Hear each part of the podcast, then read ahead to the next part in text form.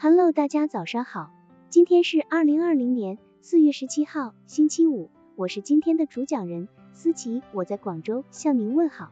今天我们为大家分享的内容是丢掉面子时，学会幽默挽回。无论在什么时候，给别人保留一份面子，也是为自己留一点余地。对中国人来说，面子实际上等于脸面，做事不讲讲脸面，就没有进行下去的必要。于是，面子问题一直是在业务洽谈、与人交往中的重要课题。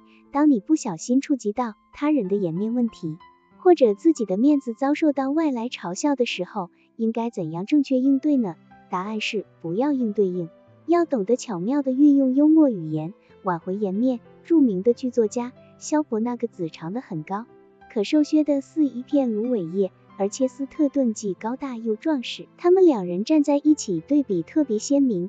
有一次，萧伯纳想拿切斯特顿的肥胖开玩笑，便对他说：“要是我有你那么胖，我就会去上吊。”切斯特顿笑了笑说：“要是我想去上吊，准用你做上吊的绳子。”切斯特顿这一巧妙的揶揄，既让萧伯纳感到了自己的失言，又让自己的智慧在人前闪光。按照字典的解释，揶揄是一种嘲笑，而艺术的揶揄应当说是一种运用语言的技巧。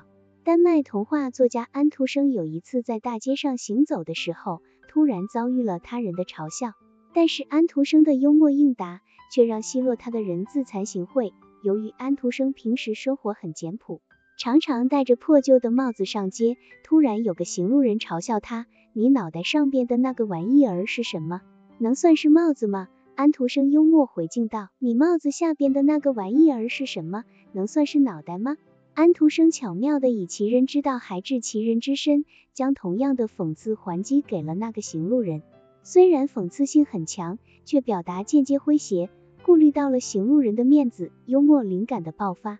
幽默的妙答常常使你在濒临危境的时候柳暗花明，享受绝处逢生的喜悦。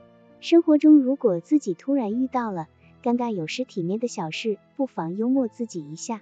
宋朝大文学家石曼青，人称石学士，一日酒后骑马去报国寺游玩，突然马受惊乱跑，将石曼青从马上摔了下来。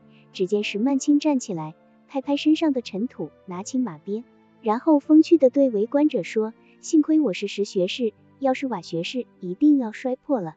石学士把自己的姓做了另外一种解释，妙语解疑，为后人称道：语言的运用是一门综合艺术，照本宣科式的教条运用，不会有好的交际效果。幽默机智的背后是深厚的文化素养、高雅的气质和风度。好了，以上知识就是我们今天所分享的内容。如果你也觉得文章对你有所帮助，那么，请订阅本专辑，让我们偷偷的学习，一起进步吧。